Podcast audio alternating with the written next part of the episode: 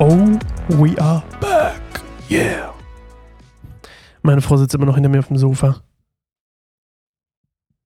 Und ich habe immer noch ein bisschen, ich, ist immer so, ist gar nicht Angst, ist so ein Neugier, ne? Wenn man jemanden hinter sich hat, der immer was macht, dann ist es so ein bisschen wie so ein, was macht er da? Was macht er da? Da fühlt man sich immer so gedrängt, auch sich mal umzudrehen. Wir lesen heute, ach, ich bin übrigens Sascha, hallo, für alle, die jetzt gerade erst einschalten, was ein bisschen komisch wäre, aber vielleicht zwischendurch aus Versehen drauf gekommen. Ich bin Sascha von Keine Sommerbaum ähm, und ich mache diesen Bibel-Podcast hier mit euch, weil ich es unglaublich toll finde. In erster Linie mache ich es für mich selbst. Das soll auch gleich mal vorweg gesagt werden. Also selbst wenn das hier keiner hören würde, würde ich es machen. Macht unglaublich viel Spaß, mal so in der Bibel rumzukramen.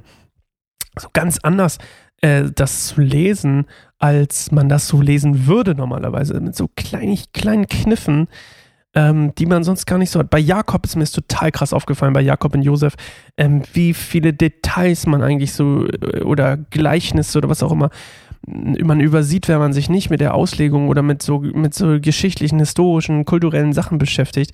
Bei, bei, der, bei Mark, beim Markus-Evangelium, das, was ich jetzt die erstes gemacht habe, das war auch so krass. So viele kleine Details, wo ich dachte so, oh mein Gott, ich habe Jesus nie richtig verstanden oder zumindest die, in den kulturellen Kontext nicht richtig verstanden. Und dementsprechend ist es umso schöner, das hier zu machen. Wir lesen heute, deswegen rede ich auch ein bisschen mehr, einen ganz kurzen Abschnitt, das ist nämlich 2. Könige 10, 32 bis 36. Jehus Tod. So schnell ging es vorbei mit ihm. Gerade noch König, jetzt schon tot. Wir lesen mal. Etwa um diese Zeit begann der Herr, Israels Gebiet zu verkleinern. König Hazael, ihr erinnert euch an ihn, von Aram, eroberte Teile des Landes östlich des Jordan, einschließlich ganz Gilead, Gad, Ruben und Manasse. Auch das Gebiet von der Stadt Aroer am Arnon und im Norden bis Gilead und Baschan brachte er in seine Gewalt. Die übrigen Ereignisse während Jesus, Jesus, ja, Jehus Herrschaft und seine Taten und Errungenschaften sind im Buch der Geschichte der Könige von Israel beschrieben. Das ist übrigens Chronike, Chroniken. Als Jehu starb, wurde er bei seinen Vorfahren in Samaria begraben. Nach ihm wurde sein Sohn Joas König. Jehu hatte Israel insgesamt 28 Jahre von Samaria aus regiert. Das finde ich ach, faszinierend. Also mal, sorry, das hat jetzt nichts mit dem Text zu tun, aber der regiert 28 Jahre und das ist ein einziges Kapitel in diesem Buch hier. Das ist nur 10 und das war's. Das, also ich meine, klar, man kann Chroniken lesen und so, da steht noch mehr, aber wie schnell das dann auch wieder vorbei ist, das finde ich immer so ein bisschen faszinierend. Also, jo, das war jetzt sein Job und jetzt regiert er aber halt nicht besonders gut, weil das Gebiet von Israel wird immer kleiner. Das übrigens ist meistens ein Zeichen davon, dass der König, der regiert, schwach ist und dass er nicht in Gottes Gunst steht. Er ist quasi schwach, weil er nicht 100% äh, an Gott hängt. Weil er noch so, ne, bisschen von ihm distanziert ist oder ihm diesen Götzendienst macht. Und Gott bestraft das sozusagen, indem er ihm Schwäche auch oder mehr Schwäche zulässt, weil bei den Königen, die, die voll und ganz äh, mit Gott unterwegs sind, da hat Gott immer unglaublich viel Stärke und Macht demonstriert, um Eindringlinge aus Israel fernzuhalten. Und umso stärker Israel oder eben auch Juda ist, umso mehr kann man auch davon ausgehen, dass der König, der regiert, ähm, in Gottes Gunst steht. Das heißt, hier, ähm, das Gebiet wird kleiner und kleiner durch Hazael, der ja, ne, ihr wisst ja schon, durch Elisa auch damals, dem wurde ja auch gesagt, hey, du wirst grausam zu Israel sein. Ähm, aber gut.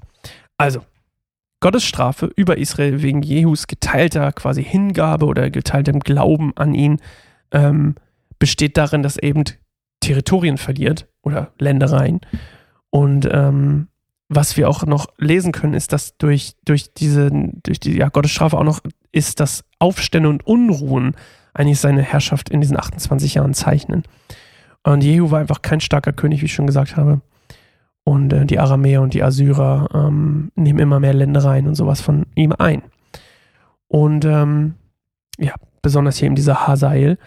Und was ich total geil fand, auf sowas stehe ich ja immer, das hatten wir schon mal, ähm, noch bevor quasi ähm, hatte, bevor quasi Hazael und so irgendwie Territorien einnimmt, gerade irgendwie Transjordanien und sowas, ähm, ist Assy Assyrien unter Salmanasar dem Dritten ähm, nach Israel eingedrungen und hatte dafür gesorgt, dass quasi Jehu, also die haben ihn unterworfen und er musste Tribut zahlen, also wie so eine Steuer damals. Ihr erinnert euch vielleicht die, ähm, wie hießen sie nochmal? Moabiter, glaube ich. Waren es die? Die auch äh, Steuern zahlen mussten an Israel. Auf jeden Fall haben das die Assyrer unter Salmanasar gemacht. Und es gibt ein Relikt von Salmanasar III. Das nennt sich der schwarze Obelisk. Und das zeigt, es ist ein Bild von Jehu bei der Unterwerfung und Tribut, äh, Tributzahlung. Und es ist das einzige, die einzige bekannte überhaupt Darstellung eines israelischen Königs. Überhaupt. Es gibt kein Bild von irgendeinem, außer von Salmanasar dem Dritten auf diesem schwarzen Obelisk. Das, der, und dieser schwarze Obelisk zeigt Jehu im Moment der Unterwerfung und Tributzahlung. Das finde ich ziemlich cool, ey. Ich mag sowas so. Das ist wie das, was andere war doch auch von Salmanasar dem Zweiten, glaube ich, ne? Dieses, das so, dieses mit der Überlieferung von der Schlacht. Ja, und ähm, Jehu ähm, ist schwach. Unter anderem wahrscheinlich, weil er diese ganzen Offiziere und Amtsleute und Beamten, diese hohen Tiere damals hingerichtet hat, die ihm jetzt hätten helfen können. Und ähm, Gott ist auch einfach nicht auf 100% auf seiner Seite. Und ähm, Gottes Strafe wegen sagt über Israel ist eben, dass ähm, es ja immer kleiner wird.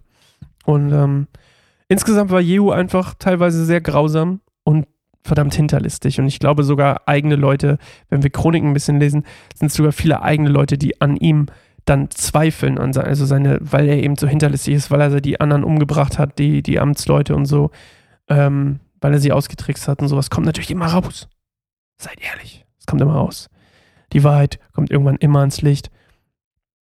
Und äh, das ist doch mal eine schöne Zusage, dass wir auch immer schön ehrlich sein sollen.